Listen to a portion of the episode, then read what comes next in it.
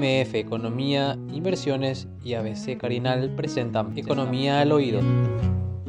Para que la gente entienda de qué estamos hablando, el Congreso Nacional, específicamente el Senado, trató en estos días el proyecto de ley que establece los valores del costo operativo y precio de referencia del flete de unidad de carga conformadas por tracto camión y semi-remolque y crea el Comité Técnico del Costo Operativo del Flete, más conocido como Proyecto de Ley de Fletes.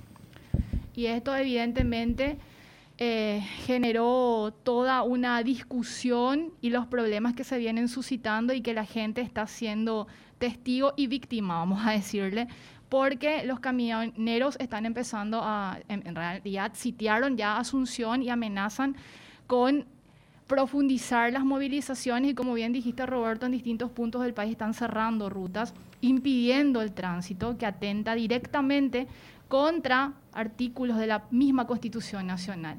E incluso va en contra a lo que dice este proyecto de ley que fue presentado en el Senado y que ya tuvo eh, una sanción en general y va a ser analizado en particular la próxima semana.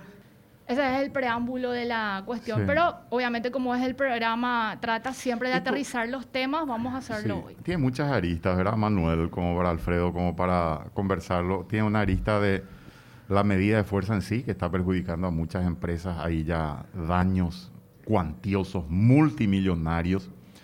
Tiene una arista legal, ¿verdad? De la policía y las autoridades judiciales de la fiscalía que no hacen cumplir lo que dicen las leyes y lo que dice la Constitución tiene una arista política, porque hay un grupo que está detrás de todo esto. Así es que podemos tomar cualquiera de esas aristas. No sé, y la arista económica.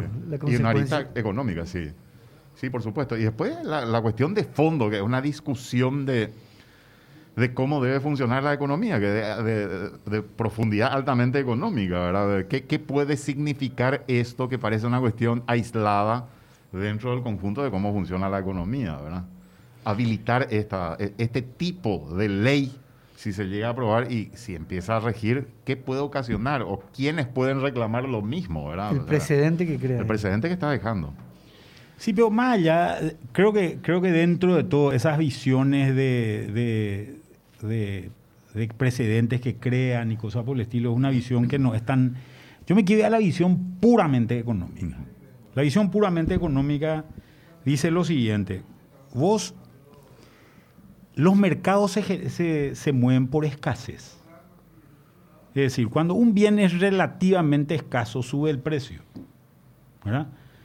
Entonces, yo quiero, y vamos, voy a, voy a tratar de referirme solamente al caso del tema de transporte. Yo, en primer lugar, los mercados funcionan mejor, y esto está comprobado, hay literatura sobre el tema, eh, muchísima literatura sobre el tema, los mercados funcionan mejor cuando hay mucha gente que quiere comprar y mucha gente que quiere vender. Cuando hablamos de transporte, prácticamente todos los bienes que existen necesitan transporte, ¿verdad? Entonces, yo me compro un camión y ofrezco un producto, un servicio en realidad. Yo te llevo carga en mi camión, cualquier tipo de carga sea esta eh, eh, de la que estamos hablando, ¿verdad? En la medida en que esa en que haya mayor necesidad, obviamente el precio va a subir. El precio va a subir. Si yo necesito más, voy a subir.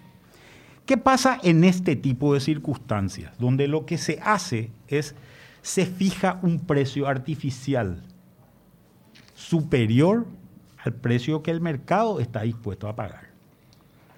Entonces, tu oferta por el servicio tu oferta por el servicio tiene un precio que no está determinado por el mercado.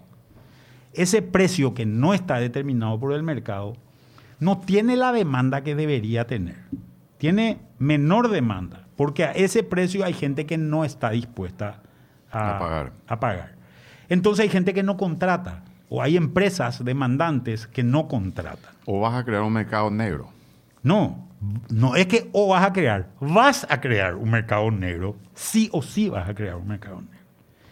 Porque acá hay una cuestión que la gente tiene que entender, y esto no es algo que lo digo yo, la economía no se regula, no, no, vos no vas a ajustar un mercado por ley, vos lo que vas a generar, el mercado se va a seguir moviendo, las fuerzas del mercado van a seguir operando. Va a reaccionar. ¿no? Entonces, lo que va a ocurrir es, vas a informalizar a un montón de gente. Entonces va a venir un camionero, se va a ir a hablar con una empresa determinada y le va a decir, yo te cobro, digo cualquier número, un millón de guaraníes, que es lo que dice la, la normativa. No, no te voy a pagar, yo 800 mil lo que te voy a pagar. Porque eso es lo que, lo, lo que estoy dispuesto a pagar, 800 mil guaraníes. ¿Querés trabajar? Tenés 800 mil. ¿No querés trabajar? No venga, alguien va a venir a ofrecerte el trabajo. Y como la cantidad de camioneros que hay es muy grande, va a haber gente que va, que va a querer trabajar. Este grupo de gente es un grupo relativamente pequeño de camioneros, ¿verdad? Comparado con los otros, a pesar de que sean muy agresivos y cosas por ¿Cuántos camioneros se estiman que hay? ¿Cuántos camiones se estima que hay, Manuel? Es para tener una idea, no por lo que estás diciendo. Hay una estimación. Yo, yo estimo que debe haber más o menos de todos los portes, alrededor de unos 70, 80 mil camiones, ¿verdad? Eh, eh, circulando más o menos, ¿verdad? O sea, si estamos hablando de 70, 80 mil camiones, estos que están parados en la costanera, ¿cuántos son? 200. Aprox. Eh, si, si, si son muchos. Estos tipos no le representan a nadie. Esa es la verdad de la milanesa, ¿verdad? Entonces, eh, y acá hay gente que quiere seguir, que, que quiere seguir operando. Entonces, ¿qué es lo que tenés? Lo que tenés es un mercado que se te va innecesariamente a informalizar. Esos mercados son mercados que obviamente van a fluctuar. El precio no es un precio que está fijo permanentemente. El precio es un precio que fluctúa. Y fluctúa según la demanda y la oferta. ¿verdad? ¿Por qué ahora esta gente está con problemas? Primero porque tiene un incremento de costo. Esta es una cuestión real. Hu- Subió 1.200 guaraníes el precio del combustible en lo, en lo- en, eh, durante, en lo que va del año. ¿verdad? Este incremento de 1.200 le genera un impacto, pero también hay otro problema que se genera. El, problema es que gran parte de estos camiones son camiones graneleros, son camiones que sal- sacan soja o aceite de soja o cosas así, ¿verdad? Si se fijan en los camiones van a ver que son esos camiones. Hoy le están parando a cualquier camionero, pero en realidad estos son camiones graneleros. ¿Cuál es el problema que tienen? Que en realidad los puertos no están cargando soja hoy porque no hay río. El río no da, el río ha bajado y en realidad si, tenían que salir eh, 100, hoy está saliendo 50 nomás. Eh, eh, hablo, en términos generales. Entonces, como está saliendo 50 nomás, no está, no, no, no está pudiendo funcionar esto. Y este es el problema y esto va a ocurrir en cualquier mercado. Yo les puedo poner ejemplos de cosas que ya ocurrieron en Paraguay cuando se quisieron hacer cosas así. Cuando vos tocas el precio, el mercado se te ajusta por la cantidad. Se te ajusta por la cantidad y se te informaliza el resto. Esto es lo que pasó con la tarjeta de crédito en Paraguay. Exactamente esto pasó con la tarjeta de crédito. Le pusiste un tope a la, a la tarjeta de crédito y se expulsó a 400 mil personas del mercado. Y 400 mil personas del mercado que se fueron a las casas de crédito. Por eso las casas de crédito pulularon. Una pregunta, Manuel, en un paréntesis nomás en medio de todo lo que estás diciendo. Mucha gente dice que hay una sobre eh, eh, en la cantidad de camioneros, que es demasiado, eh, demasiada cantidad de camioneros que ofrecen servicio. Eh, ¿Eso hay alguna forma de confirmarlo o no? Que de alguna manera representa también el problema del por qué este, hay, hay un precio que se está ofreciendo, ¿verdad? Y puede ser que sea cierto. Yo, Es- la verdad. Es un rumor, es un rumor que circuló como motivo justamente. Claro, y, puede ser que sea, que sea cierto. La verdad es que yo no, no, no Es más, tengo. habla mucho de que hay que controlar la cantidad de vehículos que están ingresando, porque muchos vehículos eh, hay que ver con qué legalidad ingresaron al país para ofrecer este mismo servicio. Claro. Puede ser que sea cierto. En, en realidad, eso es lo que tienen las economías. Eh, en general, ¿qué es lo que, qué es lo? Este es un sistema, eh, un sistema de, de donde en el, sector privado existe el- el- el problema de la quiebra, ¿verdad? Entonces, ¿qué es lo que va a pasar?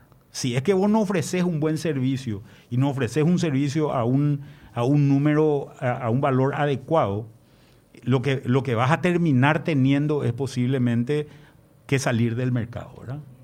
Entonces, eh, acá posiblemente, si es que el número de camioneros es más grande, va a haber gente que va a tener que salir del mercado, va a haber gente que va a tener que vender su camión y, y- y salirse del mercado. Y eso ocurre.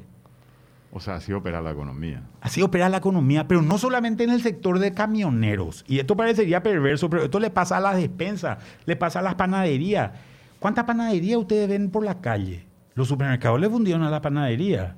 ¿Cuántas despensas ven? Hoy hay más Biggie que, que, que ¿verdad? Uno de los argumentos utilizados en el Congreso en el momento de la discusión, y no recuerdo quién lo dijo, Manuel, pues no tengo buena memoria lastimosamente, es que en época de la pandemia y crisis, ¿qué es lo que pasó?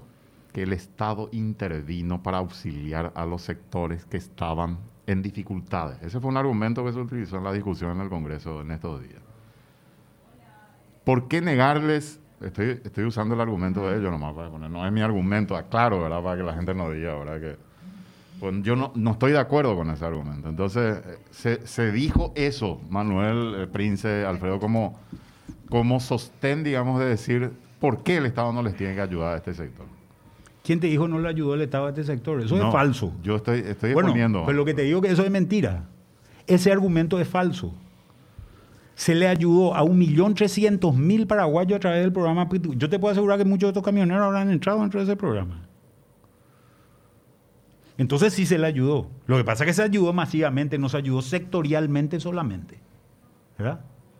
Esta es una cuestión, eh, eh, esta es una cuestión que ocurrió. Yo haría una encuesta y preguntarle a estos camioneros cuánto recibió un Pitibó o Ñangarecó. Y te puedo asegurar que muchísimos de ellos habrán recibido. Y si no recibieron, es porque no cumplen las condiciones para, para recibir. ¿Verdad? Entonces sí se le ayudó. Ese es un argumento falaz. Yo creo que. Pero a mí me preocupa otra cosa.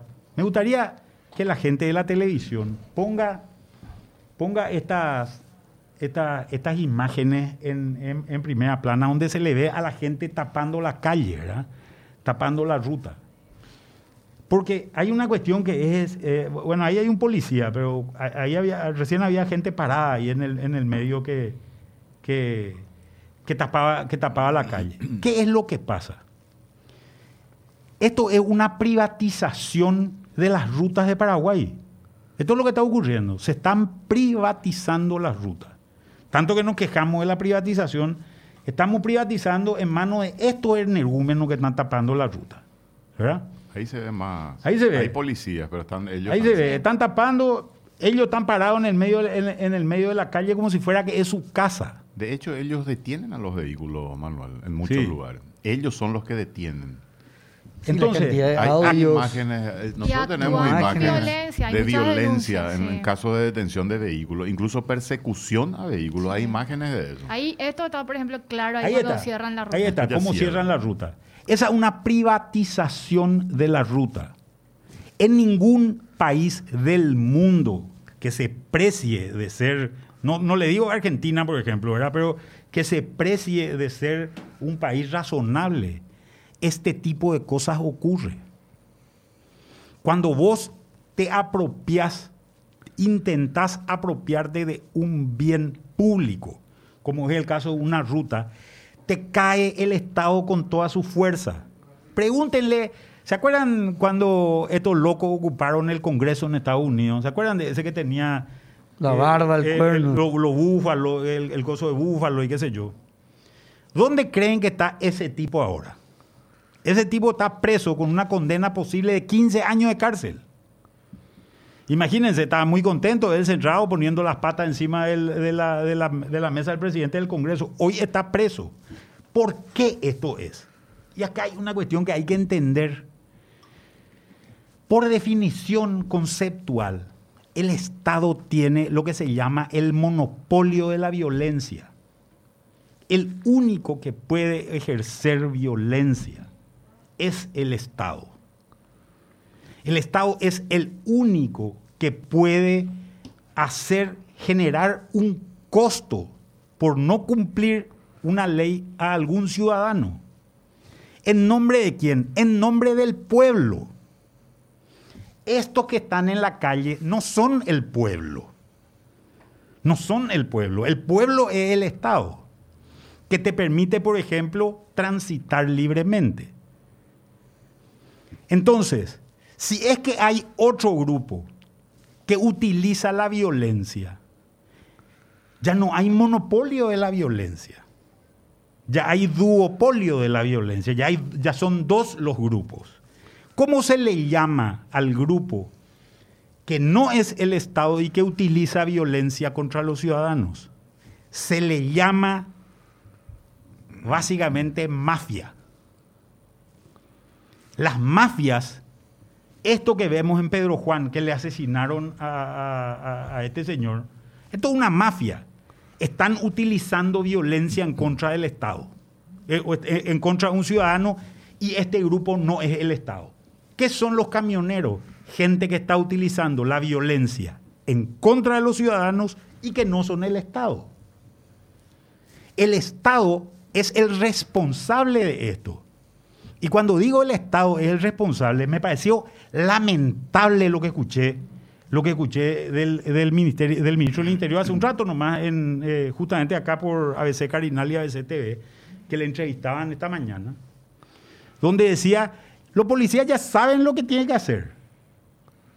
O sea que el ministro le dijo, ustedes tienen que ir a despejar las calles y los policías no despejan la calle. Es más, me mandaron un WhatsApp hace un rato donde se va por favor a pedirle un policía a un grupo de camioneros que le deje pasar a aquellos con artículos perecibles. Y los, gre- algunos gremios estuvieron hablando con ellos, negociando con ellos el pase de sus camiones, Manuel.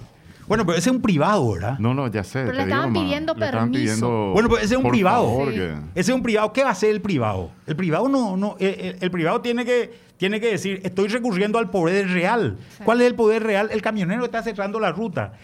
Pero el Estado no puede negociar. El privado, ¿qué va a hacer? El privado no tiene solución.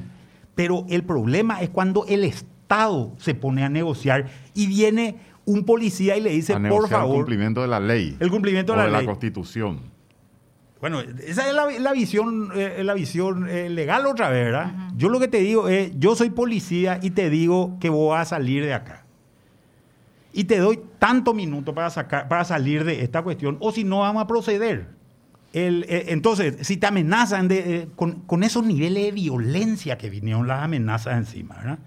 Entonces, ¿qué es lo que tiene que ocurrir acá? Lo que tiene que ocurrir acá es la policía tiene que actuar y tiene que liberar todos los pasos y dejar que, de caer en este chantaje. yo diría que el, el Estado tiene las herramientas siempre y cuando haya el cumplimiento de una serie de condiciones. pues, Que no haya abusos de la policía tampoco, ¿verdad? hay que tener cuidado con eso. En el sentido de intervenir siempre y cuando haya condiciones para intervenir, en el sentido de que se estén violando normas. Por eso yo insisto un poco en las normas también, Manuel. Pero esta es una violación de la norma. Claro, por donde eso lo digo, siempre que haya una violación de las normas, normas constitucionales, normas legales de alguna ley que está establecida, ellos no pueden cerrar la ruta. El- todo paraguayo tiene libre circulación. Yo, yo pasada le, le entrevistamos nosotros al concejal, este liberal de, de J. Eulogio Estigarribia. Y yo le decía, pero ¿por qué vos le impedís que una señora circule con su vehículo? Decime la norma, el, el artículo de la ley. ¿Qué ley es la que le habilita a usted a cerrar la ruta? O decime qué artículo de la Constitución. Y no me puedo decir, por supuesto, porque no existe. O sea, no hay forma de que ellos puedan justificar que estén ellos controlando la circulación de rutas de vehículos, que ellos digan qué vehículo tiene que circular o a qué hora tiene que circular un tal o cual vehículo. O sea, la, las autoridades, y yo eh, le, culpo tanto a la policía como a la fiscalía, la fiscalía tiene que actuar en estos casos porque se están violentando leyes. MF Economía Inversiones. Ideas globales para necesidades locales. Visítanos en www.mf.com.py.